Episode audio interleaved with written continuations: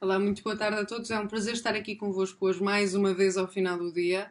Eu esta semana não estava a conseguir decidir-me, por isso eu venho falar-vos de três coisas e espero que um, me consigam aturar até ao final do vídeo. A primeira é, e não vos querendo maçar, porque acho que já estamos todos muito saturados uh, com as notícias que têm sido esta semana em relação à vacina da AstraZeneca, queria só relembrar a todos que não há fármacos sem riscos e que eu não tenho conhecimentos, obviamente, um, conhecimentos técnicos para avaliar os reais riscos da vacina, mas eu tenho discernimento sim para avaliar a forma como o nosso governo lidou com a situação. E é engraçado, mas não é fora do comum para o nosso país, nós estamos sempre na cauda. É impressionante, uma data de países começaram a suspender as vacinas de Oxford e nós cá ficámos, firmes, rijos. Até que aconteceu isto. E depois, logo no dia a seguir, aconteceu isto. O grande problema é a desconfiança que isto cria. Isto é, a típica manobra socialista de querer dar uma no cravo e, uma na, e outra na ferradura.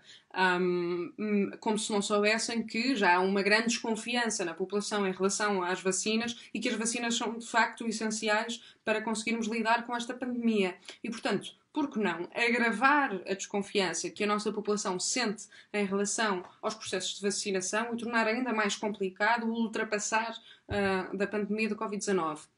Uh, outro exemplo do, de uma no cravo, outra na ferradura socialista, é um, a decisão do, do, nosso governo em relação às vacinas da AstraZeneca, quando deixaram uh, de suspender.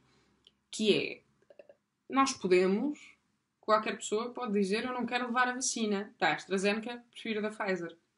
Mas vamos para o final da lista. E depois, quando chegar a nossa vez, depois de termos esperado um imenso tempo, aí já não temos opção.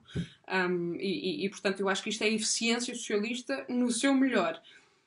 O José Manuel Fernandes disse hoje, uh, creio eu, com muita graça, quem é que nos vacina contra os erros de Graça Freitas? Quer dizer, eu estava aqui eu a achar que Graça Freitas um, ia deixar de fazer conferências de imprensa também não fazem muita falta, na verdade. Sendo que ontem uh, cada jornalista só teve direito a uma pergunta e muitas dessas perguntas únicas ficaram sem resposta. Enfim, também não será muito importante esclarecer o público em relação à vacina da AstraZeneca. E, e portanto, para que mais de uma pergunta? Para que responder a todas? Uh, o segundo tópico é, como não poderia deixar de ser, a maçonaria. Ora bem, eu vou estar aqui com pezinhos de lã, portanto, aturem-me.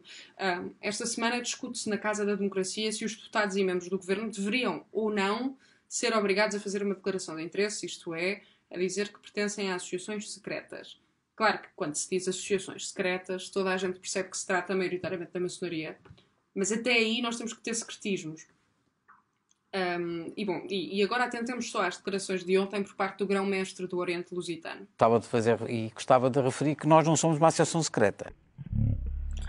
A minha pergunta depois de ver isto é simples e singela. Se a maçonaria não é secreta, qual é que é o problema em revelar, como é pedido pelo PSD e pelo PAN, a identidade dos seus membros? Se há problema, então na verdade é secreta ou não. A própria maçonaria não só não quer, não quer revelar a identidade dos seus membros, como muitos dos mecanismos operam na base de secretismos. Uh, por exemplo, os seus membros muitas vezes nem sequer dão o seu nome verdadeiro e por aí adiante. Eu não, eu não quero interferir, como foi alegado, com a liberdade de escolha uh, de cada um, de, de, de, seguir a sua vida e de fazer as suas escolhas livremente. Obviamente, quem quiser ser maçom, seja maçom. O problema é que hoje, quando alguém faz essa escolha, vive no secretismo. Eu não sei quem eles são, nem eles se declaram. E eu não acredito que tal secretismo não implique necessariamente lobbies e interesses que estão fora do escrutínio público, precisamente por serem secretos. E é esse o meu problema grande. Passando para o terceiro ponto. Ana Gomes e a sua obsessão com o neoliberalismo. Eu ri muito esta semana porque vi um tweet de Ana Gomes que dizia que nós tínhamos que sair do RES, do neoliberalismo e acabar com as patentes e expandir uh, as vacinas a toda a gente eu não sei se era isto que Ana Gomes tinha em mente quando pediu uma amiga para lhe trazer ilegalmente uma vacina vinda de, contra a gripe vinda de França. E das duas, uma aqui, uh, ou Ana Gomes não gosta mesmo das patentes e, e quer ir ao limite para desafiar o governo um, a liberalizar tudo e, e, e, a deixar ir o neoliberalismo, ou então, na verdade, até gosta das patentes e da competição, porque foi buscar uma à França. Um, eu, eu, eu, no entanto, como sou liberal e sou muito pela liberdade de escolha, eu apelo a que Ana Gomes faça uma petição para nós importarmos também as vacinas de países iliberais, como são as vacinas da Rússia e da China. Eu não quero obrigar a Ana Gomes a ingerir coisas que vêm do neoliberalismo, produtos neoliberais. Ana Gomes tem claramente um, um, uma grande alergia a esses, a esse, a, a, ao liberalismo e, portanto, quem sou eu para lhe impingir as vacinas da Pfizer e da AstraZeneca? Eu acho que uh, deveríamos todos, na verdade, começar uma petição para que Ana Gomes possa tomar as vacinas de regimes mais próximos do comunismo.